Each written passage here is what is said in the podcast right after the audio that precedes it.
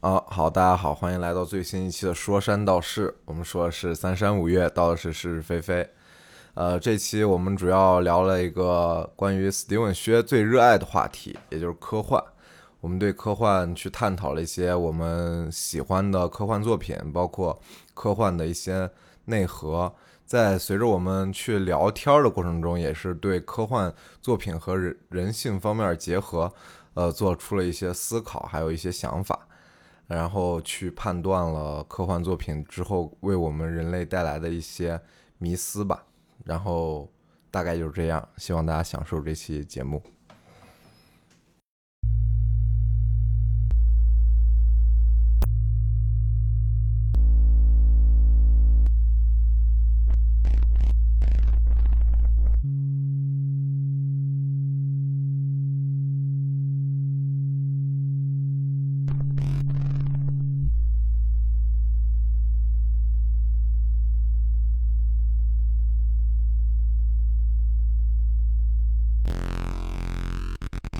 Uh. Uh. I can feel the bass. From the ceiling to the basement, I don't feel a thing. Get the fuck about my face, bitch. I don't feel a thing. 新一期，打个招呼呀，神经 病大家好，我是李飞。我是 Seven Crazy Seven， ，Crazy Seven。啊我能发现 Steven 有一个问题，啊，就是他没开始之前，他聊得可嗨了，状态贼高涨。啊人哦啊一进来，然后一，开始一说打个招呼呀，Steven，一开始啊啊，啊然后一打招呼，哎大家好，我是 Seven。造人设这个人。嗯今天我们聊 Steven 的主专业科幻，我的我他妈专业是科幻，的标签儿，这个标签之一。对，感谢啊标签儿之一，一，妈科幻，我你看从前几期大家都能听出来，每一次只要聊了无论什么，他都能扯到科操！科幻小说，三 体、刘三慈体欣、刘慈欣， 各种吹，吹的我就回去把《三体一》又看了一遍，也不是又看了一遍，也就吹起来了，之前我看到四分之一时候就劝退了，嗯，啊，这回把那个强忍着看完了，后面一展开确实很精彩，那还没到更精彩，就后面两部更精彩是吗？太精彩了，那我就不看了。 咱今天这个，咱们就聊科幻了。科幻，咱今天咱们今天就聊个聊个一个笼统的整个科幻概念。对对对，然后今天的问题都是出自于 Steven 之手，嗯，所以有任何的对于问题上觉得什么荒谬呀、不达主题 呀，这这问题我都推卸到我 Steven 身上，我只是负责念 稿。Steven 给我们的第一个问题是，聊聊各自心目中对科幻印对科幻是什么印象的？哎，哎，你说这个好问问题题，就是首先我先来说啊对你吧可以？先讲一讲，我心中的科幻，那呃，简单来说就是这个星辰大海，对吧？就是这种啊带有这种宇宙主题，嗯，嗯，然后就是在我心中一般都是这种科幻，有科幻的一般都会有宇宙主题，对吧？嗯然后其次呢，可能有一些这种先进的理论，嗯什么什嗯么嗯时间啊、空间呀、嗯，然后什么，可能在动漫里头还有这种，呃，啊，对，可能我个人觉得那种什么高达呀、机体呀那些都不算是科幻啊，就是我怎么不算？就是我个人觉得我心中的科幻是那种。是理论很前沿呀，什么时间就是悖论呀那些的嗯，就是说高达是不是不算硬科幻？不不不，那不是那你一会儿给咱硬科幻、展开软讲科幻一不讲不是这么分的那，你一会儿给咱展开讲一讲，就跟硬广告和软广告，那行，那你说说你啊你心中对吧？你对聊科幻你的这聊个你定聊义？聊啊完聊完，你聊我就聊完了呀，我对科幻就是这个想法，嗯我就是觉得哎呀，就是有一种跟宇宙相关的、跟时间、空间相关的，在我嗯对心对中对，嗯我觉得能能称之为科幻这种概念。啊那咱俩，我先，因为我先一说，然后咱们让 Steven 再说，好，你讲就因为他肯定会给咱总结一下，顺便你一会儿跟咱们也说下硬科幻、软科幻的区别。啊，好，我反正我对科幻理解就是，一方面从小时候很多作品，只要是科幻作品，一般都是在未来的，啊就是没有发生过的事情，啊然后作者进行想象，啊，他们想象未来的科技会是什么样子，嗯是一种科幻。嗯然后另一种就是说是，总之就是对于咱们没有触及到的，或者说是没有拥有的一些科技或者时间的一种幻想。嗯，我觉得在我的印象中，这种应该是我理解的科幻。嗯嗯就我觉得如果一个电影儿，可能我不懂什么是科幻大类别，但是如果看到一个电影是穿越的，或者说是说是三零几几年的事儿，嗯我就会觉得说，哦，这应该是一部科幻片儿，就我认为的科幻应该这样。嗯，那 Steven，你给咱们我解觉释得，我觉得都对，就是就是你说那个， 但是你说有个啥事儿，就是科幻里边啊，它不只是就是未来的就是科幻，因为过去的其实也可以是科幻。哦，咱那个很著名的蒸汽朋克嘛，嗯，对对对，蒸汽对朋克就是其实是相当于是发生在近，就是就是近代的对故事对嘛对，，然后然后一种幻想就是那还有就是那种非洲朋克，啊，对对对，就都是是就属于是近就代是科从幻就是从那个年代，假如继续发展，会发展出嗯来一个什么样的一个状态？它不一定是未来的事儿，对吧？对我对我朋克这方面我还听，我还有过一点点研究，就是嗯它是无论蒸汽朋克还是还是说是这个非洲朋克，嗯，都是说的是如果人类从蒸汽时代一直发展蒸汽时代的技术，就对对到对现在会是什么样会子？是什么想样象出来蒸汽朋克，比如说《爱死机》中有那种蒸汽朋克风格的，嗯啊，对，然后比如说是那个你要回到未来中，他们坐那个火车嗯，也有一种蒸汽风格、蒸汽朋克风格的。对然后对非洲朋克就是说，如果说在非洲这片土地上，他们用他们的资源去发展科技，嗯就是有非洲的传统文化。就瓦坎达，对对对对，最最最最这几年最出名就是黑就是黑黑豹豹中对于嗯那瓦坎达那种幻想，就嗯就是那种非洲朋克。然后还有你这个，你这个就错的太离谱了，这个什么高达啊，这种机体啊，这这是另外一个大类，这这嗯这种人家叫这什么这是人家一类，啊，这怎么说嘛？这都属嗯于这属于你看，比如赛博朋克类里面就有很多这种东西啊。哦，嗯，对还有那个我机器人儿看过，我机器人儿啊，看啊看看看，过一个一个电影嘛，嗯，还有那个很著名嘛，《攻壳机动队》嘛，对对，啊对哦那不是也是宫宫一壳体机动嘛队啊？对嗯，宫雀人家人家还研究了那个叫宫雀，那个字儿宫念雀，哦，宫雀机动队。研究了那个宫雀机动其队，实 日日职，日本日本人做的这种类型比较多嗯，比如阿对基对拉呀、对对对宫对壳机动队因为，他们对对对对这个肉体有着这种疯狂迷恋，就是就咱也赛哎不博知道朋克，为啥赛博朋克最大的一个特点就是就是对于身体进行机甲改造，啊，对就把一些机械东西装在身上。对，就是就是所谓力量，就是人类身体和力量的嗯某种延展，就是他们对这个东对西对是有一对种幻想的，对就是那那那高达，你那说去高达年不的算那肯定也赛博算朋克二零七七就是这个作品算是一个集大成之之作，啊，就整对个它是整的个给你用游戏的方式勾勒出来一个啊未来的世界，对对对对对，就赛博朋克世界。是的是的，那赛博朋克不就是只是一种，就是你如果把科幻说成概括为这种机械风啊这些，嗯我觉得赛博朋克赛博朋克是可以叫什么集大成之作，但我觉得赛博朋克里科幻的概念应该没有那么狭隘，对吧？赛博朋克里只是科幻的一种一个啊小一一种个吧小一个分门支类，啊一个对小你不分能支说它对是集大成之我作嘛。我说的对吧赛博朋克二零七七是赛博朋克克风格的的 赛博集大朋克的嗯成极大争，哦，对我我个人对科幻，你比如说科大王幻那作游戏品挺啊无聊的哈呃我觉得那挺我有不意我不啊清楚。啊，你说就是你说对科幻，我更喜欢的，我可能不会喜欢这种偏机械风呀、包括你给我讲机械啊、蒸汽啊这些东西，我嗯对不喜欢。嗯，哎，我喜欢的科幻就是那种啊，空间、时间呀、那些，哎，就比较你讲两部你你你你比较嗯你烧脑的嘛，内心的比较重要的那个东西比较重要的东西啊。啊，哎呀，这个，那你看，比如说什么，呃，《盗梦空间》算不算？嗯，可以可以，对不对？啊是不算？就是它里头有一些前前言，就是就是他自己创造一些世界观逻，辑，对世界观，然后就特别有意思。然后嗯比如说还有什么，哎呦，那个叫几几个猴子啊，那个很早的一个科幻片十，二十二十二只猴子，子，对对对，那种穿越的，那也特别有意思。嗯就是他可能是对于时间、空间啊时这种空概念，啊，他觉得更前沿一点，比对那种直观给那种更更更我更喜欢这让种人冲的，击一点。对，嗯嗯嗯，啊，然对后子英刚还没讲，就是软科幻跟硬科幻的区别。因为我最近看那个，就你给我推荐《三体》，我看《三体》的时候，嗯然后我就去看书评，有很多所谓的硬科幻迷就说《三体》其实不是硬科幻，但是也有一部分人啊肯说，定是硬科幻，但也有一部分人说《三体》是硬科幻。那你说硬科幻跟软科幻之间到底是怎样其一个实区其别实软硬科幻它是每个人心里有一把尺子吧。软硬科幻最主要区别就是一个一个就是一个就是直接和一个就是不是很直接，就是旁敲侧击。就是你像我内心里边对这个软科幻的想法，基本就是比如说，就是比如说包裹着科幻外衣去讲一个其他故事， 这种东西我基本上都认为是会会会被称作是软科幻。但是它里边讲述的那些东西，如果是非常值得推敲的，就逻辑性非常严密的这种东西，它就基本就开始进入硬科幻那么一栏儿。就是其实这个都是各有各的这种这种想法，这个是这个没有没有定式啊。你就比如《三体》，绝对是个硬科幻。你那乱说嘞！硬软硬科幻怎么能是这种概念呢？啊你讲你你是不是讲不懂啊？你没研究过吧？啊，你我讲你我讲科幻大王给大家 讲讲。啊，对对哦，对，这个我忘了说了，这这咱们旁边有个是吧？对对科幻对，大我王们说山道士后期发现，咱们说山道士 也是藏龙卧虎。李逵昨天自称昨天科幻大摊王也不是昨天摊牌了自称，他是科幻他是大科幻王。大王，然后我们 Steven 也摊牌了，他是建筑建大王。建筑类的。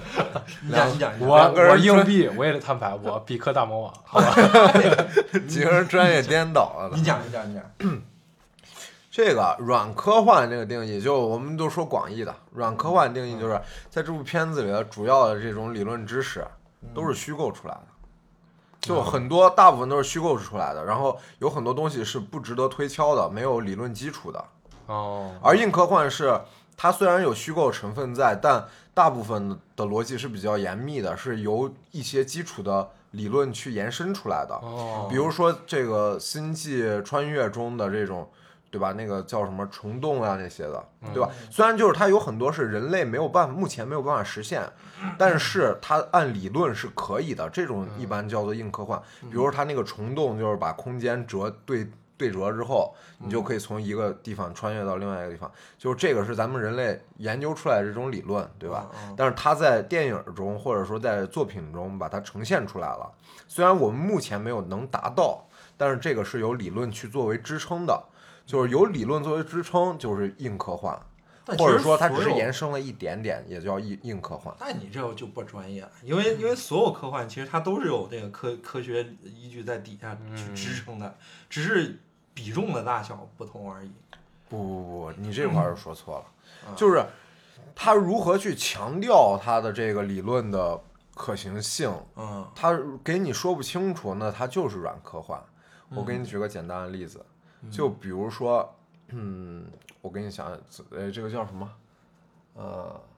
比如说穿越，啊，有很多事情它不不会给你说是怎么穿越的，嗯嗯这种它解释不清楚复，联它就是软科幻就了。是复联是吧？复复联还解释了，对吧？呃， 对，它这对呀个也但复联其实就是软科幻，它就是软科幻，因为它那个宝石没有理论支撑，但是它嗯依靠着这个宝石这个逻辑，它去时间宝石这个逻辑，嗯它去给你去呃依靠这个构建这个逻辑，嗯去告诉你我为什么能够实现穿越。嗯但这个逻辑跟现实是无关的，跟、跟现实的理论是无就关是的。他们基于他们这个不存在的东西，他们虚构出来一个无限宝石，对对让对，他们来穿越，这对就不，你存在。看，但是如果说咱们就是再还拿到那个作品，就是《星际穿越》，嗯它里头也有一个时但间是穿但越是的它桥它里段，边的穿越是和宝石是无关的，宝石它只是一个，等咱们自己想，它它是它跟它穿越是跟宝石是没有关系的，对他穿越是用用托尼用那个量子力学里边的一个理论遇嘛。事不决量子力学。啊，哦，那就那就属于硬硬科幻范畴了呀。那你这就 你这有点难以你自圆看他其说又了自呀。圆其说，为因啥为因为因为因为就是其实这个东西它不就是我，我先说有什么我我嗯我不刚能听他问题啊，就是问题就是所在，就我觉得你像李飞刚 刚说，嗯只要是他有一套科学逻辑抛出来的，就是硬科幻，嗯没有科学逻辑能抛出来的，或者基于一个虚拟物体所诞生的一些超超超自然现象，就是软科幻。嗯但是你这个逻辑现象，就是说，他如果是在他的作品的世界当中设定一个他们的科学逻辑，嗯就像漫威那种，嗯就像穿越就回到未来那种，那他在这个界定下，他是软科幻还是硬科幻？就这个逻辑在现实世界中它不一定适用，但是他在他那个世界中，他给你叽里咕噜说一堆，咱们这种普通观众也也不懂。对，是我不懂，但是你说到量子力学这些理论研究，你就懂了我我不确定那个啥，因为因为首先就是他他在漫威这个复联里头提到这个量子力学，他给你去解释为什么嗯能穿越。嗯，它这个东西是它虚构的，还是从理论中延伸出来的？嗯，我我没看，我我没有印象，所以我不知道。如果它是从理论中延伸出来的，嗯那它就是一这这就是这个时间穿越就属于硬科啊幻的那范畴。那咱们先不说这个，不是，其实我我个人认为啊，就是就是咱们在看那个科幻小说，就说实话，就是小它就只是个小说，就是它或者它只是一个文艺作品，它并不是一个理论研究。就是你就是咱们看所有的这种这种科幻作品的时候，起码要抱有着一个一个一个想法，就是咱们都不懂这个这个对理论，就是咱不用太过于纠结对这个理我也论。我也觉得这样。如果就是这个硬科幻、软科幻，就是你硬科幻就是他很强调这个逻辑性。然后比如说这个《三体》，他就会强调说，那个三体人是以多少多少多少多少几分之几的那个速光的速度，然后然后飞往这个地球，然后它中间会经过四百年，那所有的故事会在这四百年当中发生。他去强调这么一个逻辑性，我对于我来说，他就已经很硬核了，很不错了。然后有一些软科幻，比如说这个，就像你的你大概你的意思啊，就是比如《Her》，你看过吧？嗯， 《Her》那个电影看过，它那就算是硬科幻软科幻，我个人认为稍稍显软，稍显软，稍显软了。对，因为它那个，因为你看，它就是只是说有一个人工智能了，那就是围绕这个人工智能去发展的一些东西，但是具体它去讨论的东西呢，它根本哎，跟那这个、你说像 Her 这种，它我觉得它是套一个人工智能科幻的壳子，壳去讲子一个对文艺片儿，对，他就它那讲个一属于软科个幻爱情故事，啊他讲对一个爱情故事嘛，对吧嗯？他我觉得挺挺软，挺软的，其实，呃，以及所以我就觉得这个东西咱大家不需要去也去弄得太那个啥。那那啊没有嗯我问必要 Steven 一个问题，那你说像是像是《信条》，它属啊于软科幻还是硬科嗯幻？我我对于我来说应该算是个硬科幻。信条肯定是硬，其实我我就这么说啊，就是每个人对那个硬软的把握肯定可能是不一样可的，能因为不它一样没有啊一个协，就是一个标准去、去嗯定。因为就是他那个逻辑，其实我也认。就是你去想啊，就是如果说一个一个科幻片儿，就是去强调它的这种理论部分，嗯，对吧？去强调，嗯去不停的给观众去解释，或者说从作品中不停的去通过想用去想要去用理论去解释为什么这个现象是可以做到的。嗯那我觉得它就可以成为硬科幻了。嗯，它最主要它的它的理论是要对故事是有推动作用。哎，那它 Steven，我问你一个问题，这个嗯软硬科幻这个界定是由作家去界定还是读者去界定？啊，就这读个者东西决定读者读者决定，读者作哦作家没人会是啊，对，那我就理解，。因为我在看这个这个《三体》的时候，很多读者就是嗯会书评就会说，突然《站出来说自己三体》不是硬科幻，为什么他认为不是硬科幻？就是因为后期他说《三体》出现一些 bug，嗯就他认为这个 bug 已经无法无法用前作后作已经嗯前言不搭后语，他就觉得这个不是嗯嗯，不是一那个这硬科个，幻我觉得这种读者基本就是陷入陷入迷思了，说实话，对。他把这个当成现实世界了对对 对，你嗯没有毕这竟个是必艺要。术作品，对刘慈欣他自己在采访里头说，他说这个就是小说，就是你们看到它最主要是体验，就是感受，嗯就是很多东西你去这个肯定界分分就是把它们分门别类，这绝对不是说没必要的。嗯嗯这是一个一个观众或者说一个读者在欣赏一个作品的时候，探他们在探索的是自己喜欢的类型，而不嗯是说我去欣赏这个作品，我对我不去管它是什么。也我一是旦发现这个作品，哎，是这种类型的嗯嗯嗯硬科幻，就我所说的硬科幻，就是对吧？我心目中的硬科幻，哎，我喜欢这个硬科幻作品，那我就知道我喜欢这种类型，逻辑缜密，然后靠近现实的这种，就是非常还是非常有意义的，只是每个人的界定可能不太对对相那同。也有可能，就是比如说这个读者他可能就是一个理工男，他可能就是一个类似于就是哪个哥本哈根大学的物理系的某个 硕士导师，或者那种导生吧，那种学那种学生研究生，对他对可能对这个要求会比较高。那我我我这话只是说给那我反倒很觉多得观众，如果像是科学家去看这种电影时，他会更轻松一点，因为他他不会去花心思在这种虚构的作品上去找一些啊逻辑。对，你就比如 也也不是，你比如说杨杨振宁，你知道吧？嗯杨振宁他就特别不喜欢《三体》，嗯，人家是科学家，啊，对，就是人人和人不一样嘛，反正，但是对于大多数人来说，《三体》确实是一个非常顶级的作哎，品。那你像我看诺兰他在拍这个《星际穿越》还是《信条》的时候，他嗯都会请一个顾问，啊，就是这个顾问是真实的在从事这个啊对啊这个，理论方面的，对对对对，物理因为学家呀、因为 NASA 的专家因之为类他的。就是想要尽量做往硬方面做，就是对我觉得对对科幻作品啊，嗯，你不管怎么样，它毕竟是一个科幻作品，它未来向的或者说过去向的，就是是很多是思考出来的东西，嗯，就是它它不不是以现实有的东西去做作为这种支撑吧，就是说嗯它跟现实还是有差距的，嗯所以即使是再硬的科幻，一定也都会存在一些小小的 bug。嗯但是我个人觉得，就是咱们分软硬科幻，你不能说它有 bug，它就变成了软科幻。啊我说总体上来说，它很多的理论能够解释清，那么我觉得就能就大部分理论都是有着现实理论的依据的，那就可以称之为硬科幻那了。那你觉得，你觉得《降临》啊属于一个硬科幻还是软科幻？降临，降降临嗯临里头它降临降临，我觉得应该属于，我也不知道，按他按你那们属啊按你于，们说，那不就成软科幻？就是软科幻、啊。 对我我就是降照临照就他是软这套科逻我幻辑觉来得讲降是临吧挺硬的，我觉嗯得降临挺硬的。降临它它的硬的部分在于它对那个语言可能方面的一些思考会比较硬。嗯哎因为，那它我块儿现在逻又有辑一个问题出现，那你说，当有外星人登场的对，这种，它算软科幻还是硬科幻？因为外星人现在我们还是无迹可寻嘛，就是对咱们普通人来说，啊，也没有你看，就这对于我来说，降临就是个硬科幻；对于你们来说，它对啊，可能就像是降临这软科种，幻就不一定啊。E.T. 有的人觉得 E.T. 还硬科幻，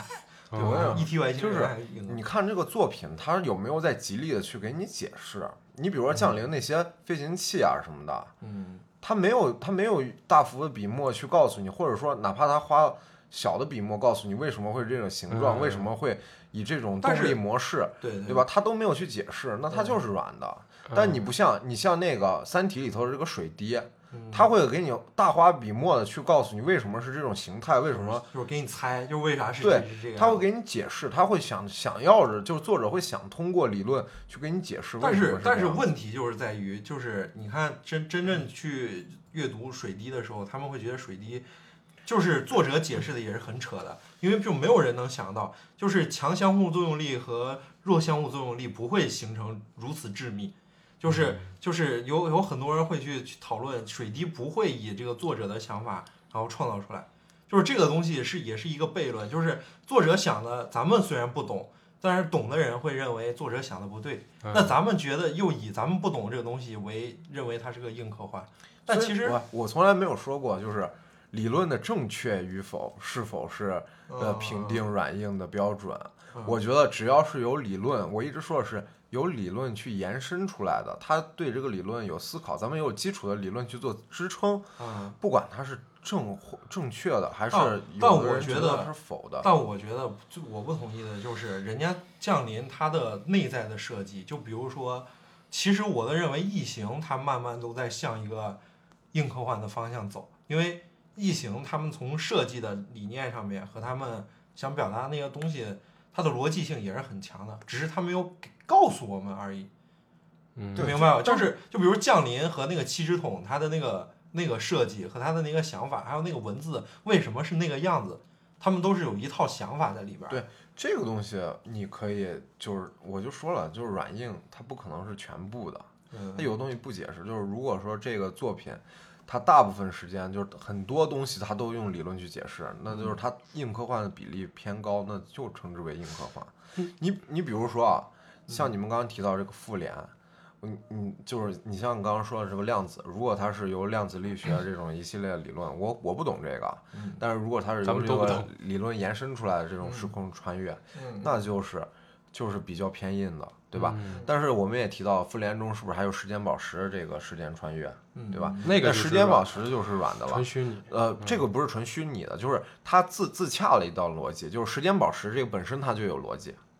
它不是由现实逻辑去去支撑那的。我能不能这么理解李飞的意思？他意就是说是他要他对于软硬科幻的界定是在于这个作者态度，这个作者是基于自己设计的世界观做出一套逻辑，那李在李飞看来就是就是软科幻。啊，如果说作者是在现实的世界观上，他他硬要就是说这个态度，就看作者的态度是跟你打这个太极，啊想用他自己的世界观跟你跟你圆乎过去的话，李飞会觉得这个作者态度。交出这个作品，在我的视角来看，他可能是个软科幻。那如果他是想用现实世界的一些逻辑语言，基于现实世界去创作的这些这些他这些超自然行为的话，李飞从这个态度看来的话，即使有可能他是他是可能会被专业人士质疑的，但是在李飞来看，这个态度就是属于硬科幻的。对对对，然后我再补我充一点我，我觉得还有就是还有的软科幻是它根本就连自洽的逻辑都不去给你做，对，就比如说就像你说的披着科幻的外皮去讲别的故事嗯，对吧？呃，我为什么说降临可能有有有星战有一有一些对吧？这种星战我星战倒也也罢了，星战这个也不算什么理论上的，就比如说这个飞行器啊，这种外星人是怎么来的呀？是从哪儿来的呀？对吧？这个他不告诉你，嗯，就是他这是一个设定，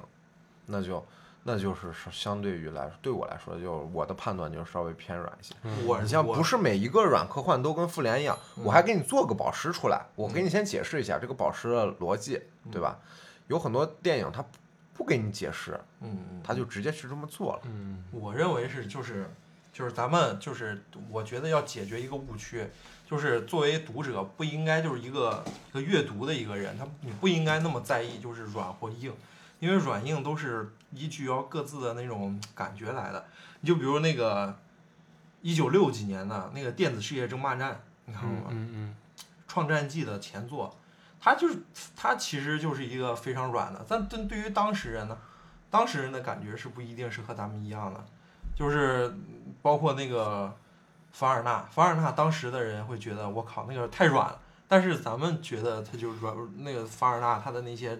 就很硬，就是就是这个东西就是出于个人感受而言的，而且时间不同，然后咱们对于这个东西的感感受也是不同的，所以我觉得没有那个必要。而且你就说按你那个想法，那《太空漫游》你觉得是硬科幻、软科幻，对吧？二零零一《太空漫游》那那那那东西，最后谁能解释得清楚它最后到底是个啥样嗯。？而且刘慈欣不是说他的一切作品都是在模仿《太空漫游》吗？那那是那个原著的那个作者，那确实是很像。那个原原著作者写的一些其他小说，确实和刘慈欣有点像。咱一会儿可以聊这个，但是但是你那你说《太空漫游》是啥？《太空漫游》最后那个人变成婴儿了，最后一直被那个外星人，就是他他为啥所处在那个空间里？就是外星人，就是作者说外星人一直在观察那个，就是在在观察那个那个那个人嘛。那那那这些东西，咱们认为它是软的还是硬的呢？那也不好去去去评判，其实就是依据于个人的感受。所以我觉得不能把软硬科幻当做自己的一个一个分类，因为它不是一个分类。嗯，因为我在我心里这个东西不能形成一个分类，你你还是得去注重去看里边的内容，看他对你想想做出的表达，就是这样。我觉得就是一定要解开这个误区，否则你、否则很多观众你会欣赏不到很多作品的美的。嗯，其实我觉得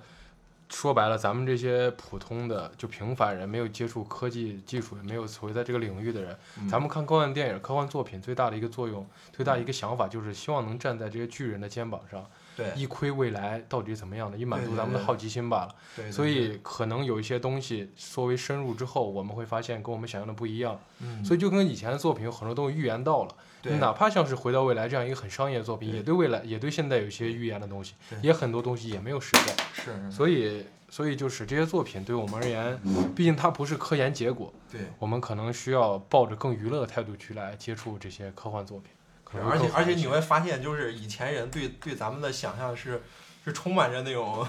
就是他认为二零零一年咱们就能在太空上建立空间站，实际上对对对，实际上其实你就早着呢，你一看过去那些作品，对于现在的猜想，其实都是咱们都是完全没有触及到的。完全没有触及到。嗯而且就是之前那个雷德利·斯科特认为。那个二几年，就是啊，就是他那个《银翼杀手》嘛，对对对，二几几零二零二几，年你就对能已经能达到某某水对平，实际上咱差远所以了。所以你就是。所以，毕竟就是他们科幻作品都是出自艺术家之手，艺术家想象会天马行空一些，对对对，没有那么脚踏实地一点。对对对，所以接下来就是我们来说一下 Steven，我觉得这个问题蛮好，就是阐述一下每个人最喜欢的科幻作品、啊，故事、脑洞啊与现实的关联性和对自己的影响。对，我觉得这个蛮好的，就我觉是得可以咱们刚刚发掘一说了下说这么多，嗯，能看出来二位都有自己的一套科幻逻 辑，啊，这些科幻逻辑肯定是基于这个自己对于科幻就是看看过一些科幻作品对自己的影响，对对对，所以我就想咱们一每个人分享，我从我开始吧，我可能最少一点，啊就是对于科幻作品对我的影响而言，对对其实我对于科幻作品，就像我刚表达了，我我我去看科幻作品是满足我的好奇心，以及看一下这些人从这些大师从嗯他们的视角看到未来什么样的。对因为我们我们对于未来，说实话，未来世界这些科技科技交叠之类的，嗯说实话会有一些焦虑吧。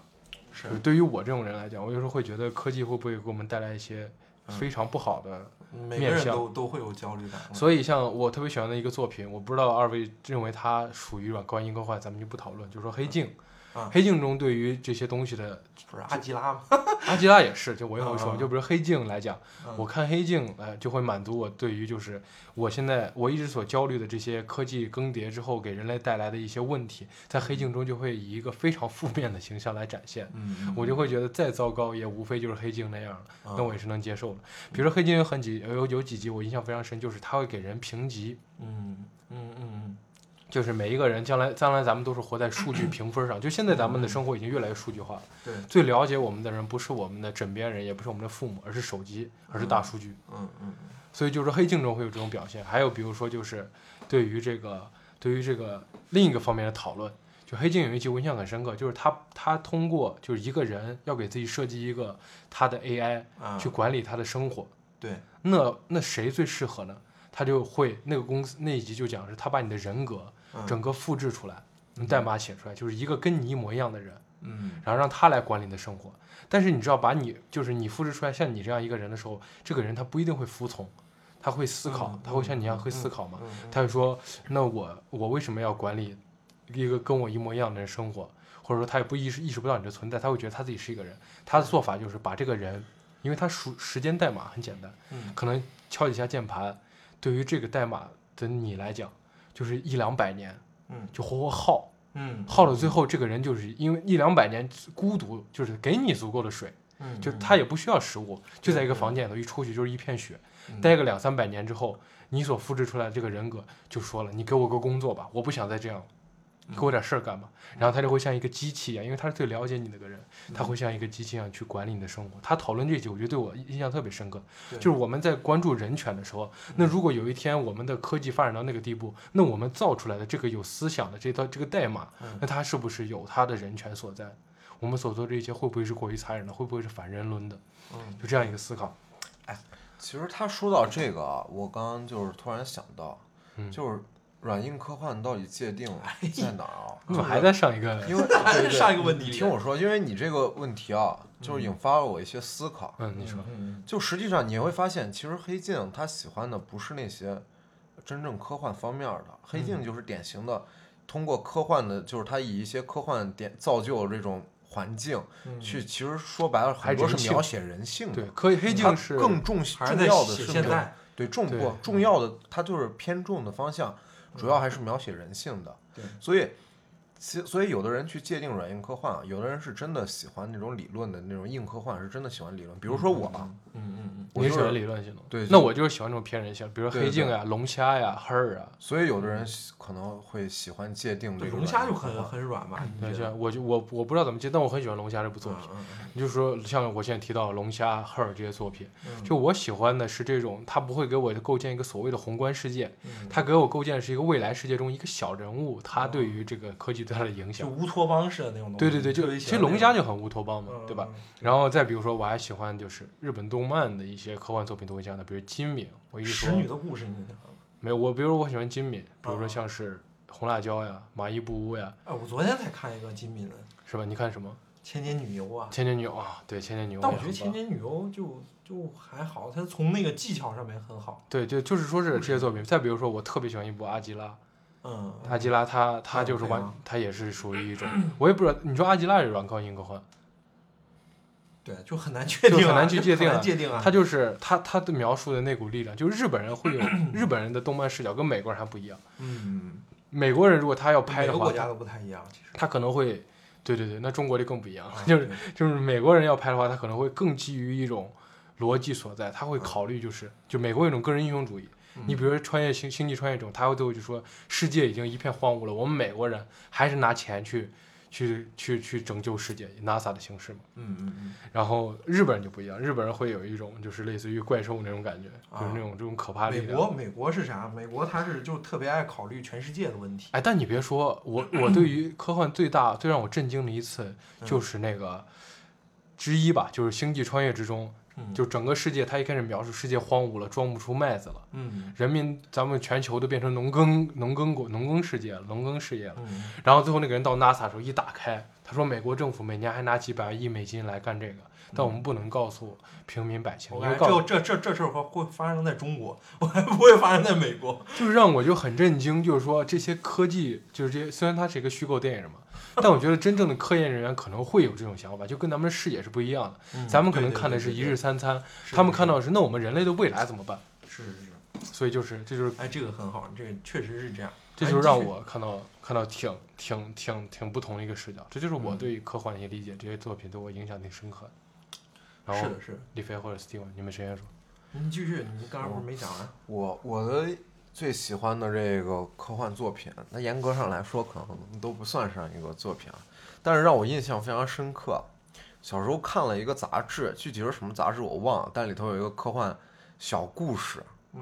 哦，我觉得就呃，如果界定的话，应该属于硬科幻，嗯就特别有意思。就是说，有一个宇航员，他就不不小心掉落到了在星球的就某一个星球上，嗯，然后呢，这这个星球青上，蛙曲面的那个对对对对对，啊，你给我讲，我跟你讲过嘛，以前你对对对跟你讲过，你说吧现在还拍成片子了，拍成片子了啊啊！就是他进了不小心掉进了这个星球上一个坑里，一个一个这种圆形的坑里，对嗯吧？半圆形的坑里，然后这个是一个非常就是基本上没有摩擦力的一个平滑平滑曲面，嗯，就他爬不上来，它对就是爬，就是它按理来说它爬不上来，但这个故事你告诉我他你他怎么爬上来的？嗯，他怎么爬上来的？你给听他众通说过他因为他他掉下去之后不停的滑嘛，用我来回滑用，我初然后初高中物理对知，识，就是一会儿一会儿蹲下，好像是在哪个点去蹲下，在哪个点去站起来，啊然后就是通过这样子，然后就给爬上来了。他他用了一套理论给你解释，嗯我觉得解释的特别特别好，就是用初高中的物理知识，嗯真的是咱们学过，但具体是什么样的我给忘了，就是不好意思。然后有感兴趣的就是朋友就是们起可以立蹲下，起立蹲下，然后对对用这对个用这个惯性哦，用这个应力该应该是产生了某某些动能是吗？对对，产生某些动能，然后导致它就可以就是就提高了一些动能，然后就然后上来了，然后就一点儿一点儿像荡荡秋千一样，然后对，就慢滑慢出的来就滑出来了，嗯就这个就特别有意思，我对我觉得对我影响特别深，因为我觉得这是典型的硬科幻，就是他用了。他虽然是构建的是这个，但是他在给你解释怎么他能上来，他用了很多是是咱们现实生活中的理论。嗯那比如说《爱死机》中有一集，就是那个宇航员在外头，他连接那个断了，他他飞到他离他太空舱越来越远了，帮手最后他把他的手不是折了，折了，然啊后一扔，然后用这个用这个所谓的就带来这个什么惯性力对吧力是相互的，力是相互有呀，这 肯定这他把这他没的问手题一啊扔，然后他就他就因为那 个力会把他往后抛，他就啊回到他的太空舱了。对这个这个肯定没问题啊，这这这个理论是非 常那个啥的我。我我我们我之前看那个爱死机，想他是不是在太空里面撒尿 也能获得一个动力？那你不是那你那他把那你没看他胳膊一掏出来，在外头那个绝对零度，他胳膊直接冻折了。他把那玩意儿一掏出来，直接还撒啥尿呀？ 你越想就对不对？对对对，他这个就是我反正好好多小说这种小小的小说，但是我我突然想起来，你说小说就是日本呢，其实他的日本的科幻其实更注重于自己社会的问题。你发现一嗯个，就是他可能可能日本社会就是充满着问题吧，可能是这样。所以他的小说，我记得特别清楚一个，就是咱们小时候学过一篇文章，就是有个洞嘛，嗯然后所有人就往那个洞里边扔扔东垃西圾扔垃圾嘛，嗯，对对记得对，吧？这就是他这个就非常就是就是不知所云的。其实其实按按按你所谓讲的，就是一个软科幻嘛。我感觉他他们这种他就是像黑镜的，他就是类似于真的是他给你黑抛镜出一个伪命题，然后其对对实对道出一个现实的其问实题，其实他他去讨详谈的深层的不是科幻。内涵，不是科幻，是人性。嗯你就比如我看过一个电影叫《大日本人》，很有意思，就是一个日本人，嗯他只要一被电，就能变成奥特曼那么大。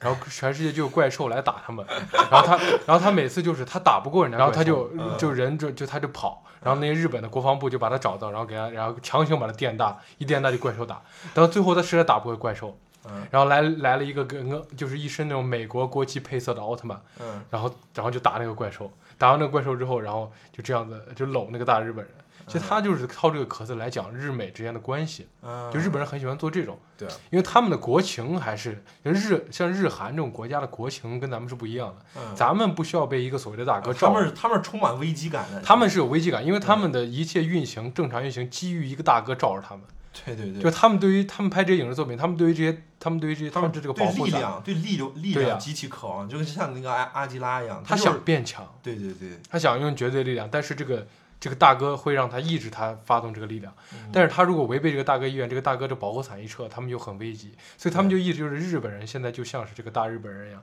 就他虽然有一定力量，但是他不想战斗。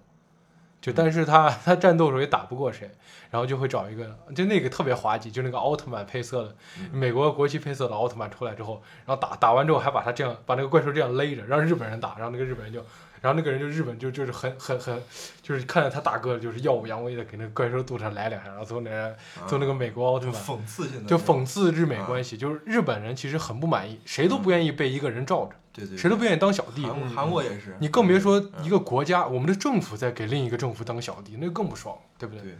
对，韩国电影最近好像也是也是搞这种东西特别多，韩国电影，你比如说那个《流 感流感啊，》，韩国人电影最喜欢 搞就是什么，最后韩国政府反抗其实那日个美国政府，那个南就你看山上韩的部长也是，对对，你看那个流感，最后美国人说咱往这扔核弹还什么的，韩国的国防部部长站出来，啊你打，我我不行，俺 打，我的대한민국이러고안 돼，对对对，就他们只是套一个科幻的题材振奋民心那种，啊，你比如咱们的就是科幻题材都会有这种政治意义嘛，对吧？嗯，咱们中国《流浪地球》，咱们就是咱们现在也想像美国呀，咱们中国要拯救世界，但韩国人、日本人还是处于一种我们先不拯救世界了，我们先拯救自己中。中国的科幻，它和阶阶级很有有很大的关系， 就是就是你仔细去看那个，比如就是前一阵儿获雨果奖了，另外一部作品，那个郝景芳的那个《北嗯，京折叠》，嗯它就是它嗯就是嗯充满着那种阶级讨论那然后韩国还有的一些文艺其片他现在的也是这样。啊，对，哎，其实啊，嗯，其实本质上来说，科幻这个类别啊，单独应该是成不了这种影作品。我觉得科幻就是世界上那我一大类嗯我我我是这么理解的，科幻最接近科幻的电影是什么东西？是纪录片。就是嗯科学，对不是人家知人家知网上的研究报比如表呀说，比如说他怎么把这个什么核弹做出来的，怎么发现这个公式的，给你把这个拍下来，这个是真正的科幻。对，哎，就有一个特别科幻的那个那个就是就是。核核核泄漏那个那个那个对，对那个对短对剧你对记得对 HBO 那个对对对，应该特别科切尔幻诺的贝感利觉啊，对，切尔诺贝利特别科幻的感觉，那但个是是科幻非吗？那常个纪我实感觉化像是记录纪实啊纪对实片儿。啊它是纪纪实实，但是但是给出来你的感觉其实幻特别科幻的。幻字儿是什么意思？嗯，你咱解科释科科不学就是科科学，学科幻技幻想。幻想，嗯，对，幻字儿它就必必然沾着这个。我觉得这就是科幻跟科学科幻跟纪录片之间区别，就相当于是真人秀跟纪录片一样。所以科幻真人秀的最终最终目的就是真人秀最高嗯最高最高阶就是纪录片啊儿，但是它丧失了一些娱乐性，对所以他们还是要有剧本儿对。科幻片儿也是这样的，我们需要有剧本儿，嗯这样能让你愉悦的看。咱们这种普通人去看他们研究那种枯燥的过程，咱们是看不下去的。哎，不不不，你就是就所以说咱俩类别就不一样。嗯，所以说看你可能就是会更我感看兴趣科幻啊，我我因为我看电影，我也之前咱们在讨论电影那一期好像哎啊有我挑讨，你你说完这个，我跟你说一个特别有意思的啊，我就是 不是咱们之前讨论那个作品那个第一期《荒岛上》的时候，我们不是说嗯我看这个电影就喜欢学到一些东西，所以我其实特别喜欢听这些理论方面的东西。嗯，我可能不是为了他，哪怕不不给我彰显人性，对吧？嗯他去给我讲一些，对吧？比比如说《星从来际没穿越》，想过的对东对，《西，星际穿越》中的这个这个叫什么？呃，这种时时空穿越的这种虫洞这种理论呀，包括包括关于黑洞的一些讲解呀，嗯包括《三体》文明里头，《三体》里头什么二向箔呀嗯这些的，然后《三体》里头还有什么别的，什么那个叫什么质子那个什么计划哪来着？呃就是那个什么，就是不让他们发展科技的那个啊计划，那就是质子嘛，对锁质锁死人类所的。啊，那个都特别有意思，包括《信条》里头的，你就给对他吧剧透了，他这他这倒是，哎，你看到质子吗？锁死哎人类，没看到没看到嗯锁死人类科学的那没个有质子啊？对，看到就是然后就是这些理论出来的时候，我就我就特别喜欢。嗯哎，我本身其实我觉得大家人都有好奇心，啊你说哪个人不不喜欢那种宇宙啊、万物啊那种未知的感觉，去探索的感觉？对对嗯对，所以以科学科，我觉得科幻的魅力有，我个人里头能在科幻中得到最大魅嗯力，就是这些理论我平常看不到的，但是有的人告诉我了，就是对于对于我来嗯就是说，我新世的界观，对我的未知，就是我的未，就是对未知的好奇心得到一定的满足，嗯包括哎新荒方你们应该看过吧？嗯他对，因为我初次接接受那个超立方体，包括嗯呃，我通过他那个星星荒方里头那个超立体方体的一个解读，嗯然后呢，我自己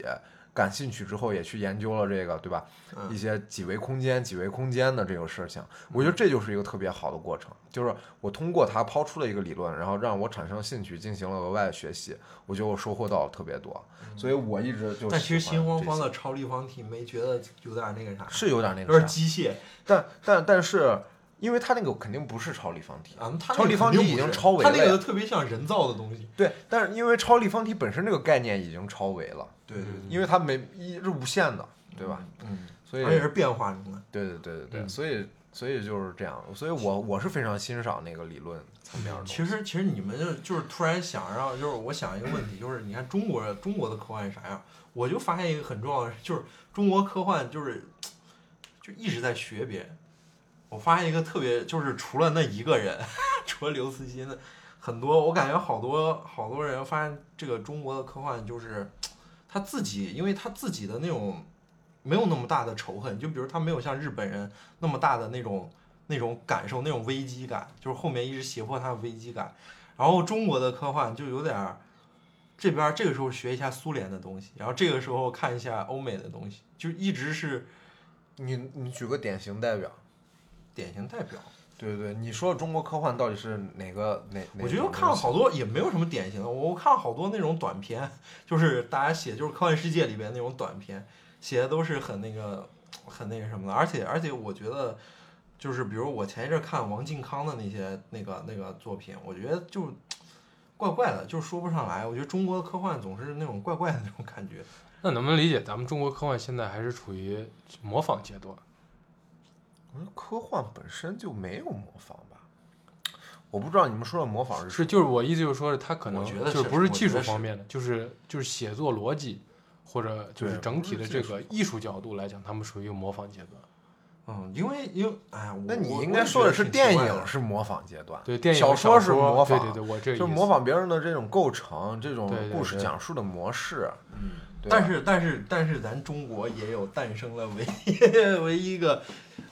你的教 父刘哎一慈个欣教父，我的教父刘慈欣的，嗯太牛逼了！我所以那感觉就那是就是，反正那那那正好说到这儿，Steven，你阐述一下哪些科幻作品对你是影响比较大？哎我你还刘没慈说呢欣对我影三响铁啊， 不是刘慈欣太强了，就是咋说？刘慈欣是受谁影响？刘刘慈欣、阿瑟克拉克，对，就是他的那个，就是他自己说，他他在写写东西之前，就是看阿瑟克拉克的东西，然后才才才爱上科幻，然后才想，就不是也不是爱上科幻，就是才想要开始搞这种创作，所以他他的一些很多点和方法是从那边来的嘛。但是但是他那个东西是绝对就是中国式，就是绝对就是。非常呃非常就是超脱于自己民族的那种那种思索吧，我觉得，我觉得这是太太厉害的一个地方了。我不知道你发现你你你有没有那种感受，就是非常非常独特的那种那种那种科幻的那种感觉。哎，你比如说咱们这一咱们这个一聊啊，嗯就是确实是都不用都不用 Q 流程。你看 Steven 说下一个问题是东西方科技科幻差异，咱们刚刚已经说了一点儿了，对，还有什么科幻历史对称？咱们直接就说下一个问题嘛，这不是到这儿就了。基本上嗯就是对这样啊就。说从他这意思就是，他说，哎，你这，比如说你这写的还挺有意思。他说，现嗯在是一面镜子，科幻是历史的对称，从嗯历史折射出来真实的未来。科幻中有哪些值得警惕的未来话题？我对觉得还挺有趣。就是比如说，其实咱们所描绘的那个科幻世界，也是基于现实世界有一些遐想和创作。对就是他考虑到，比如说咱们这个现实世嗯界，在这个技术没有出现之前，跟这个技术出现之后什么样的？那如果未来他们想象的这个技术出现了，嗯那可能会不会跟现在一样变化是差不多的，某种程度的，就是可能有这种想象。那嗯你觉得 Steven，你你觉得你提出这个问题的时，候，你肯定也是有你的哎考量我在嗯我先说一点啊，那你就先是说我特别我我发现特别一个有意思现象，嗯就是你会发现科幻作品啊，一个好的，我我个我个人感觉啊，嗯就我心中比较上档次的科幻作品，它往往都跟人性挂钩。嗯，对，在就是我它的在我内这儿也核也是这样。基是本是上的都就是一个很优秀的这个我心中的科幻作品，它一般内核都是偏人性，就偏人性那你举社个会举个向例子，嗯就比如《黑镜》呀，对吧？包括《三体》，它里头大大篇幅都在描写人性方面的这种群体、这种社会、这嗯种民族，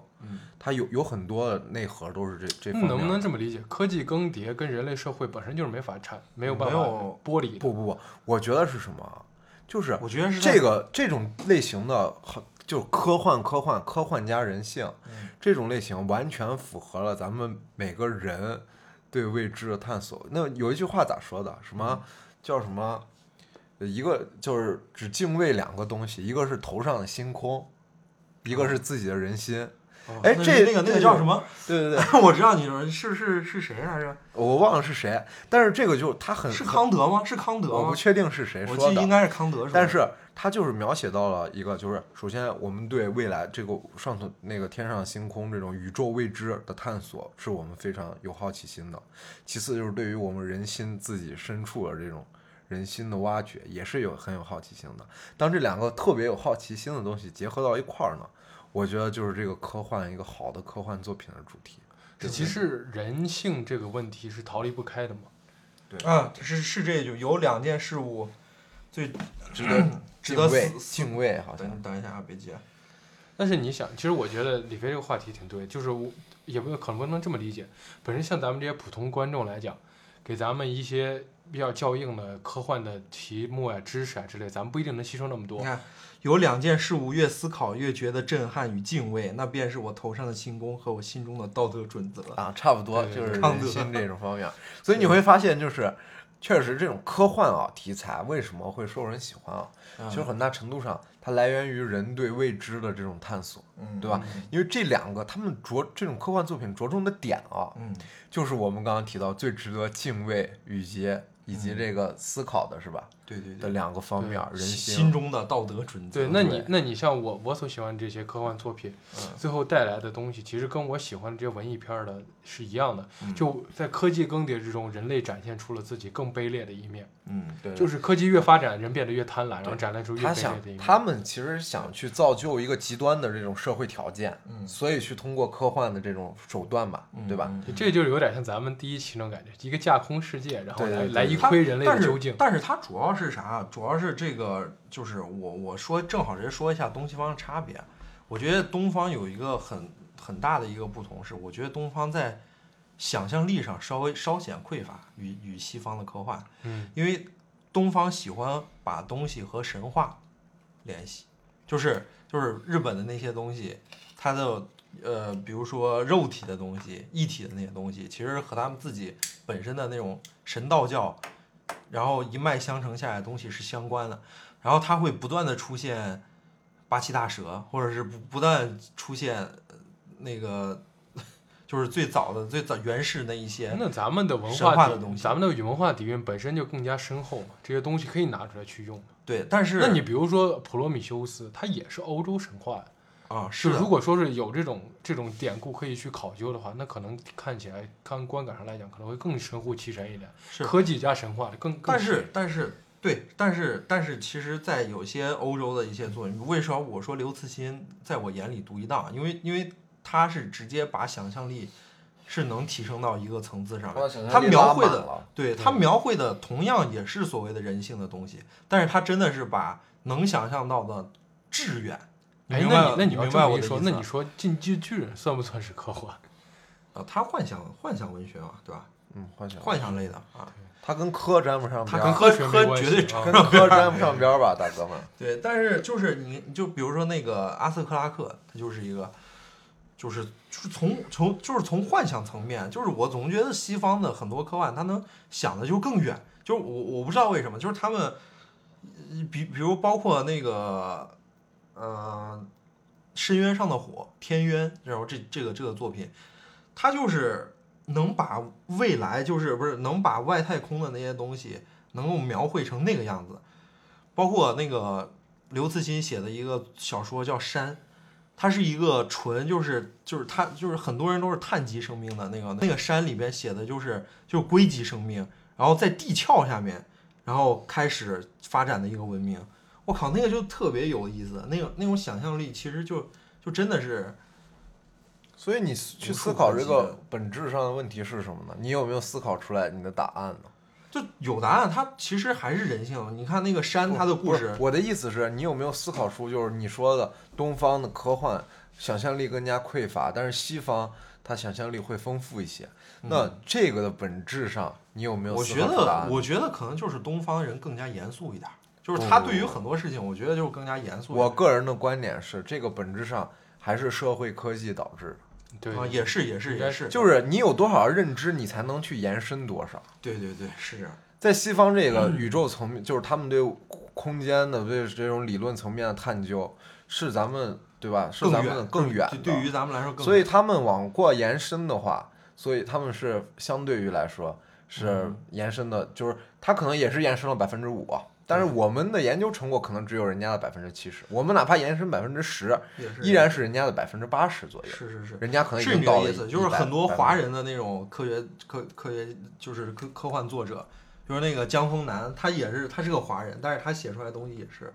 也是那种那种想象力拉满的呼吸，就是江峰南就是就是降临的那个你一生的名字，就是那个原原著的作者。然后他最近写了一个也也很牛逼，叫《呼吸》，一个一个科幻小说。然后就是也是也是拉满，就比如刘慈欣，他就是每一个，我觉得就是刘慈欣他自己说的，就是每一代就是科幻是怎么起来啊，就是在这个国家的科技力量，然后然后经济力量在腾飞的这个对年对代，对他这个东西才起来，就是对朝才鲜就关很注就这个不东西不可能有对科朝鲜幻就不可能去去去去想这些问题，嗯，是这样的。而且而且你像你说，其实日本它最最重要的科幻年代其实也是八零年代嘛，嗯八零年代九零年代嘛，而且就是，其实就是说，你社社会的这种，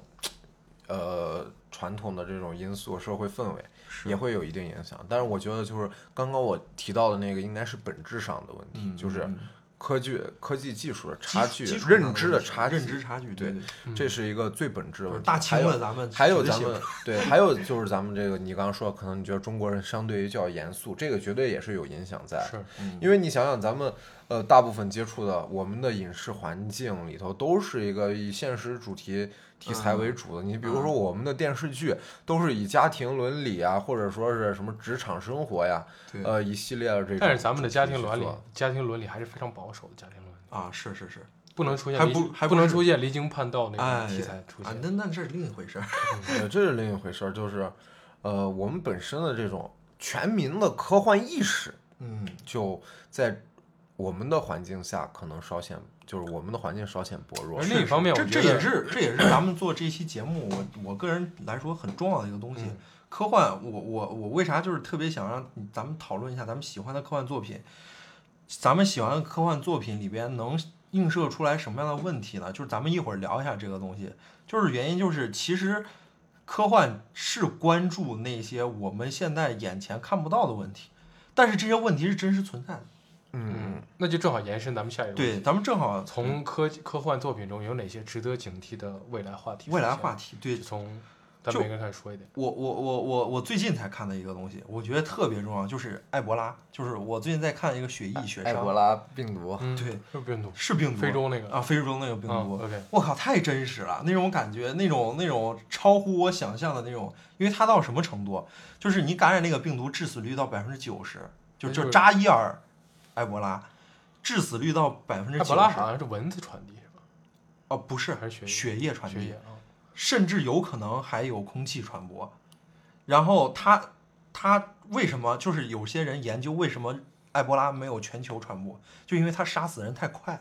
嗯，他就 他他不像那个，他不像咱们现在这个新冠，就是我传到你身上待十四天，然后你又带着十三十四天的病毒去到处传播，他是直接传染到你身上，几天就把你病杀原死体了。直接就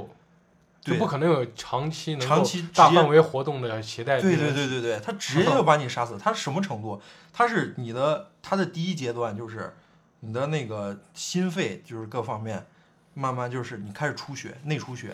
然后到那个第二阶段，你的全身的所有五脏六腑全部开始糜烂。我天哪！就是它的它埃博拉的，就是它在你的每一个细胞就是疯狂的繁殖，然后直到撑破你的细胞，就是你的每一个细胞都被撑破那掉。他的那他那个死相应该也相当难看。相当恐怖。在第三阶段的时候，就是你的每一个皮皮就是皮下组织都在那别个别别延伸，我感觉咱哦们听听众可能会听感不适。听感不适啊，但是就非常恐怖。但是这种这种东西，如果说我们呃就是不去关注这样的东西，这个是这个离我们就非常之远。但是也是因为新冠来了，然后我自己个人才会去看一些这个方面，然后甚至是看看一些方面，就是比如《僵尸世界大战》，你们看了吗？看不看吧？它它其实也布拉是德个皮科幻特小的说，对，它其实也是科幻小说改编的。这些东西，哎，那你说丧尸类的这种什么活死人黎明算不算科幻小说？算呀，哎，其实我还有一个，嗯我觉觉得得哦算算不算算？他说了，哎，它它里面会有呃告的诉你病毒是怎么来的。啊，对他他还给你讲是这个东西这传播是怎么传播的，然后最后还给你讲一个特别有意思的，就是那个朝鲜人一声令下把所有牙拔了嘛，你知道吗？ 嗯，对对 对，那个点儿特别有意思，就是当时也就是一一说有病毒，一一说会咬人，然后两天之内所有朝鲜人没有牙， 嗯，就那个点儿就就是很有意思。就然是后他们在幻想基于这个现实情况下，各个国家会做出什么行为？对对对，然后最主要就是我我我对于我来说，这是这是眼前的一些问题，还有很多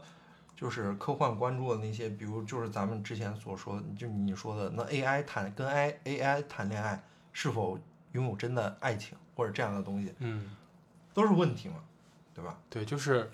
就是我我从我的角度来说，我我比较警惕一些问题，就是比如说像是科技更迭之后 AI 出现，对然后比如说像是 AI 它会成为大，因为这个世界上最了解你的人可能就是大数据。是，那比如 Her 中，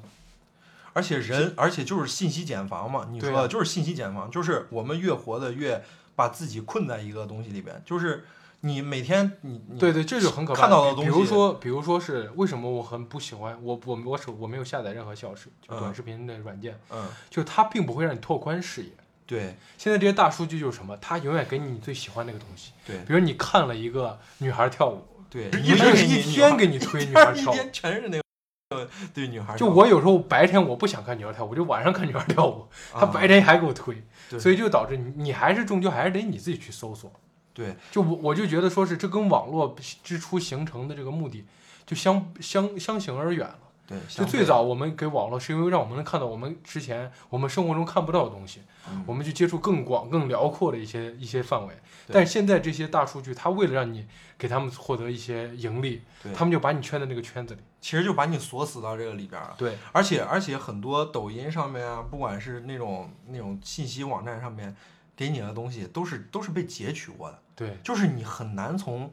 那对些对上对，面就给你就提还供有一的些信事息情，去就比如这种短视频，嗯我们看我们原来看新闻，我们看报纸，我嗯，们看一个大篇幅来描述前因后果。对之后我们看新闻，三四分钟一个简报，嗯到现在我们看三十秒，对，就能能根本窥不到这个新闻的一冰山一角都不是。是你你只能窥视到结某果种或者传他递想给让你的知道情结绪果，对的，对，他会比如说就是前一阵儿就是疫情刚开始，就是那种恐惧的情绪不是弥漫对弥漫所以所在以就是说朋友是圈里，他他这种他这种东西就越来越不好，让人越来越短视，让人越来越嗯不愿意去思考。是的，所以就是这个这个，就这也就是能看到能窥见到的一些一些所谓的问题，那那就就是就像咱们之前讨论的代孕，就嗯是这种东西，它会对咱们的道德观是或者一些东西，就是发生一些一些一些冲击。但你知道，法律不允许的东西，它肯定是是绝对是有啊问题咱们不存在讨的论法律，就是就是说这些东西，它就是所谓的技术也是一直在冲击我们的嘛。但是就是现在就是那你像还说的一些问题，比如说一电影中会讨论说是嗯科技发展跟人伦关系，嗯，比如说我不知道你们看过一个电影叫《变蝇人》，啊，我看过，那电影呃很恶略心吧？略略略那个啥，但是它它其实主旨想给你表达的一种就是说是科技，如果如果科技肆无忌惮去发展基因的话，嗯那就会有这种产物出现。嗯，就那是我就是们第对九区那嘛，那我们对对第九区，嗯所以就是说这些东西所套所带来的这些问题，嗯，就是导致了这些电影艺术家会有更好的思考的模式。比如，所以说，但是这些东西我们不了解，就是说，比如说像这种更高阶的科技来讲，我们不了解。嗯但是对于像黑镜传达这些东西，其实我们很日常的。就比如说，我们现在越来越懂得经营网络世界的自己，而不懂得经营自己的人生了。对，我而们知道怎么样，就很多人会去学怎么样让自己的朋友圈看起来比较 fan fancy 一点，让自己看起来比较有逼格一点，嗯然后怎么样去经营自己的 Instagram，怎么这样经营自己的微博，嗯怎么样把自己变成一个网红。但是你在说到经营自己人生的时候，他们只知道那个表面那一层东西，所以我我我就跟越来你，越多的网红就是金玉其外，败絮其中嘛。对所以说东西，所以我我跟你跟你正好就是咱们就可以聊一个事儿，就是我认为为啥为啥会导致现在这个情况，一个最主要的就是咱们咱们现在并不是一个并没有我们想象中科技那么发达的一个年代。那那是肯定的。我我我我说句实话，就是我是怎么感觉到，我前一阵儿我我吃饭被卡鱼刺儿了，你知道吗？ 我被卡鱼刺儿了，然后你还是拿 拿醋噎，呃，然后我拿拿醋捏各种各样的来吃馍泡啊，各种各种东西，我我我最终都感觉差点我都要死了，你知道吧？嗯然后我立马赶到医院去，然后我就我就拔一出来了拔拔那个拿刺儿，镊镊子，人家他妈拿镊子，然后贼快，然后手一下啪一下啪啦一下给你给夹出来。这个用我们陕区话就是一敲不得骚增记。哎，但是我当时是什么感觉啊？我感觉我再晚一点，我感觉我可能就被卡死了。就是我都没想到，二零年代还有人会被鱼刺卡死， 你明白吗？就是说，咱们其实那你以后就吃鳕鱼堡啥的。不是，主要是我又发现一个事儿，就是你看二十一世纪在处理你这个鱼刺儿的时候，还是用镊子，那你那那这个手段，不是大哥，嗯那你二十一世纪，那你在医院，你看之前有个视频，嗯我看就一个医院一个老老人家吃花生，嗯，那还是得用这种这种这种叫什么？哦，就是就是摁着肚子摁那个什么法什么法，啊给他把花生弄出来，对对这是对最有效、最快捷的方式。对啊，是有效快捷，但是但是我我我我想说的一个我事儿们把就是说难题交给更高的科技，我们把这些简单的东西，对吧？拿镊子一捏，他拿超声波给你弄，没有意义啊，这不是白花销吗？啊，是是是，但是我我个人从这块儿能能能能感觉到一种感觉，就是说，就我们现在目前达到的水平，并没有说我们想象中的那个水平。嗯，我理解，就但是我你还明是白觉得就说是，比如网络，但我感觉科技再发展一百年，还是会有人被花生噎死，被果冻卡死，被鱼刺卡死，那我觉得不会，那那我觉得肯不定一定会，我觉得不对一定。除非那时候人都吃罐头。你看，就就是什么感觉啊？就是那种感觉，就是你，呃比如说，就这就是这就是这么一就是这么一波人，就是你你你大概在，等会儿啊等会儿我我发生什我么突然发乱生了。什么事我了？突然忘了，我我的意思就是说，咱们其实现在能能 get 到和能感受到的这种，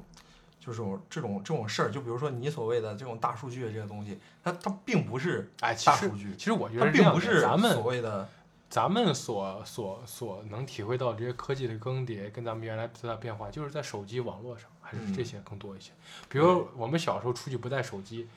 其实没啥的，对吧？对咱们生活没什么太大的影响，只是不能及时联系罢了。嗯，那现在不带手机就很糟糕了。就最主要是它没有改变什么，就是其实这个东西就没有那么大的改变，就没有但我觉我得们想不象不用带大量现金也是一个改变，就是这些东西，科技带来的优惠我们只是已经习以为常了，但啊科技对所带来那些不便利、那些反方向东西，只是让我们会更注意东西。就对跟我们对交了一个女朋友、交了另一半一样，嗯她那些优点，我慢慢的我们就觉得是理所应当的；她那些缺点，我们就无限放大，嗯就觉得这人怎么这么糟糕？嗯嗯这都一样的。对对对，你就像你抓着一杯开水，嗯，你一开始抓的时候，你感觉哇好烫，你抓着抓了他妈呃大概十五分钟左右，你会觉得哎好像没那么烫，嗯你觉得水凉了，嗯，那它凉了吗？它没有凉，它还是温的，只是你习惯了。体感问题啊。只是现在我我哎，是你觉知道我得我之前看过有一次叫温水，嗯温煮水青蛙灼伤，啊，温水就是灼说，一一个人好像是只在温水中泡多长时间之后，温水也能把它灼伤。对对对对，我反正是觉得这个这这个伤低事儿温啊灼伤，对，低温灼伤。暖宝宝嘛，对对也对会对我那我我是觉得现在很多很多这种这种问题，它它不一定能，就是现在的科技并不能解决其实所有的东西，就比如说人的焦虑，就没有办法去去解决这样的对，就比如问题，说是这些嗯心理问题，他给出来那些药还是类似于毒品，嗯，对很多人因为那个东西上瘾。啊，就是让你睡觉嘛，就是嗯降低你的、你的脑部的那种活性嘛，说白了，跟喝跟喝酒什么的还是有异曲同工之妙，差不多只是喝酒不健康一点。嗯所以就是，哎，科技这些东西，嗯，这只是说咱们可能没有探索到对，更深的层面，只是咱们太短视了。对，就是不它能就是科技真的没有办法影响到这些吗？啊，肯确定可以，未来嗯咱们都说不准，未来谁都说不准，对，就是究究竟这些东西能不帮助我们到什么程度？我我我也举个是最简单的例子，那你看过《飞逃出疯人院》那个电影吗？嗯嗯最早那个年代，对于神经病处理什么样，把他们的大脑的前叶还是什么破切坏掉，就直接把他们变成傻，就变成半植物人那种，嗯就没法思考，这样他就不会发疯了。嗯但是现在随着科技的更迭，咱们变现在变对待他们什么样子，就是药物治疗，另一种方向的治疗。所以就是咱们的进步肯定还是存在的，永远不要质疑这些。对于医学来讲，我觉得最能让我们知，最能让我们意识到科技是多么的惠民惠人，嗯就是医学方面那些无法曾经无法医治的病，现在变成可以医治了。对去年那个让我们恐慌的病毒，今年我们有疫苗出现了，对，这就而且是而且科而技且带来的便利。但是那个疫苗啊， 疫苗不是不是百分之百有作用，这也是嗯那那它也是需要时代更迭嘛，比如说啊更早之前我们从小就要打那个牛哎要痘，迭代啊，对，就它迭代之后，它就会成为一个完全体嘛。所以你你你个人现在就是你你所以嗯在像你你看的的一李些飞你觉得？作品，你觉得你现在就是最关注的那个问题，对，李或飞，者你是现在最关注的是哪个问题？对我倒没有关注什么问 题。我看这种作品，我我你们刚提到，其实挺典型的一个病毒的入侵啊，嗯一个这种呃未来科技发展之后带来的这种什么社会啊，是的一系列，就已经比较典型了。其实你说你说你下来还有一个大类，可能就是外星人入侵啊，嗯但我其实没有那么关注这个，对吧？因为因为就就是来入侵了，其实也那没办法，对，没有没有什么没就他如果办法能来入侵的时候，咱们就已肯定是束手无就已策经的。渺小到都不行了，是不是？对嗯就他如果能来到咱们这个星球来入侵的话，就那咱们你已就经只没办能法给人家当宠物了。所以本质上这些东西就是，呃，这些作品这种对未来幻想是给我们一个预警吧。啊对，我吧觉得还有很重要的就是，比如说环保问题、能源环保问题，环保问题其实很重要。这些这些太重要了，就是，反正就是，哎，你比如说很简单，你比如说我咱们往死亡搁浅，嗯，还有像是那个机器人，就是瓦力那个瓦力里头，嗯，对于未来全的全思世考界都是垃圾，全世界都是垃圾都是场垃圾，全世界都是都是五百斤的胖子。对我感觉，我我我现在感觉我我我甚至每天就会想，我操，我每天生产这么多垃圾咋处理啊？其实有很多东西我随手拿到这个这个其一实是东个大西问就题，就比如说咱们对于我随手拿一对个于东西塑料的降解，这对是对咱对们就以没后办法讲，咱们把这个问题其实留给咱们的后代了。啊，就是就完全就把这个放在那儿，然后就不管了，然后就直直接填埋掉，对，就咱们人类也是在逃城市周边逃避儿很多问题。就是其实就是逃避很多问题。那比如说最简单一个问题，核问题。嗯，日本人的日本因为核发生那么多事情，俄罗斯这些事情，导致我们现在对于核这个问题，就是我们不发展它也不行，它是一个绝对的可利用的绝绝佳的能源。对对，但是我们发展它，它会对我们带造成的危险就非常可怕。嗯，你尤其比是如日说，你你是最简单的，咱说一个偏离的话题啊。你比如说那个《守望者》中，嗯曼哈顿博士都没有办法解决核弹。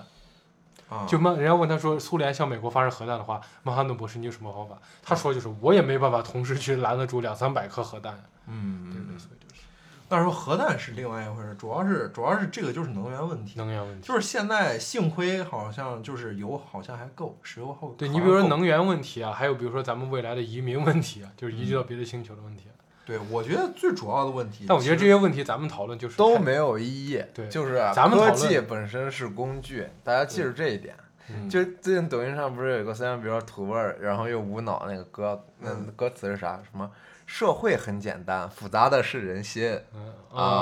啊。！那个叫什么？那个歌儿，那我具体的很旋律怎么他很妈我社忘会了不就是人和人就那咱是社们咱会们片头曲， 嗯这个对意思咱们这期片头曲就是这 个。其实意思就是这个，就是社会这些很简单。科技的发展带来的问题，一定都是人心导致的，对吧？嗯对就是人对与人之间导致的。科技本身是工具啊，不就是这是样我我们讨论的不也不是说科技的问题，就是讨论其实就是人现在的问题，就是你，哎，我我我觉得这个对于就是不关注这些东西的人来说，就肯定就是不重要，就是认为能源就不重要，甚至认为咱们永远都不现在都不会发生战争。其实我我试问就是大家，就是绝对你们都不会觉得以后会发生战争，但是现在对于我来说就已经不是那么想，就我认为七十亿人已经非常非常多了。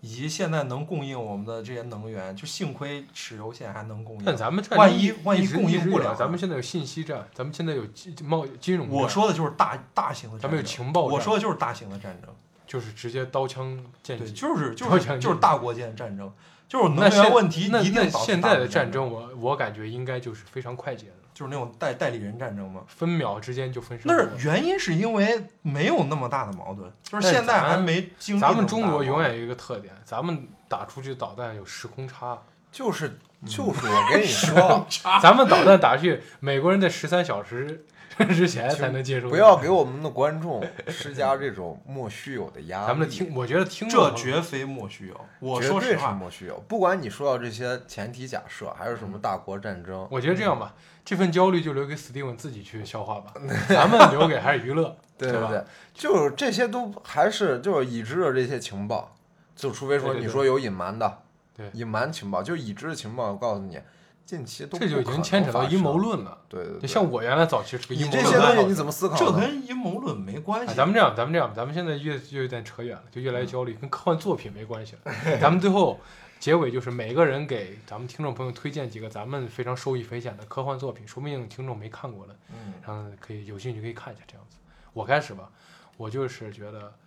游戏的话，我希望大家有有时间的话去玩一下这个《死亡搁浅》。嗯虽然可能很多人听众可能会看过，就是了解游戏，可能没玩过的话，劝退员就是说他可能很枯燥，送快递什么的，嗯但他其中的情节还有小岛秀夫小岛秀夫独特的美学，嗯挺棒的，而且他整个主旨挺棒的。然后接下来就是阿吉拉，以及金敏的作品，就是金敏。为什么呃在这儿再插一句，为什么我对诺兰总有一些不满意，就是因为我是特别喜欢金敏。嗯然后，然后如果大家看过那个《红辣椒》的话，就会觉得《红辣椒》跟这个《盗梦空间》仅有异仅曲哎同工是之像，妙。其实也没什么关系。但是诺兰说，但是我觉得诺兰说他不不知道金敏这个人，我总觉得他有点有一点问题。但是咱就不说了，可能大师之间他们有这个相通的地方存在啊。嗯就金敏作品《红辣椒》《麻衣布屋》，比如说《东京教父》这些作品，《东京教父》其嗯实其实不都算不都科算幻科幻啊，就就是不嗯说大家科去幻看一下，我觉得挺棒。然后《黑镜》《黑镜》系列，《黑镜》前一二季就还是英国人做的时候还是很棒的，但是网飞做的也不错，就是前几集更棒。这是我要推荐一些东西。然后李 飞吧，嗯我我也是黑镜吧，我觉得黑镜是心我心中的一个典型的，呃，科幻与这个人性相结合的一个作品。对对对，呃，也那再抢抢一个 Steven 需要这个《三体》那给他完直接抢掉。了，李文不用发言了哎，。因为这这这这两个作品都是很比较科幻，然后又牵扯到就是内核，其实比较着重于人性的的这个故事吧，我觉得嗯也是非常优秀，而且他们对于人性的探讨的点还是比较深刻的。嗯，就是这样。我对我我我肯定是《三体》，因为因为因为就是《三体》说的就是，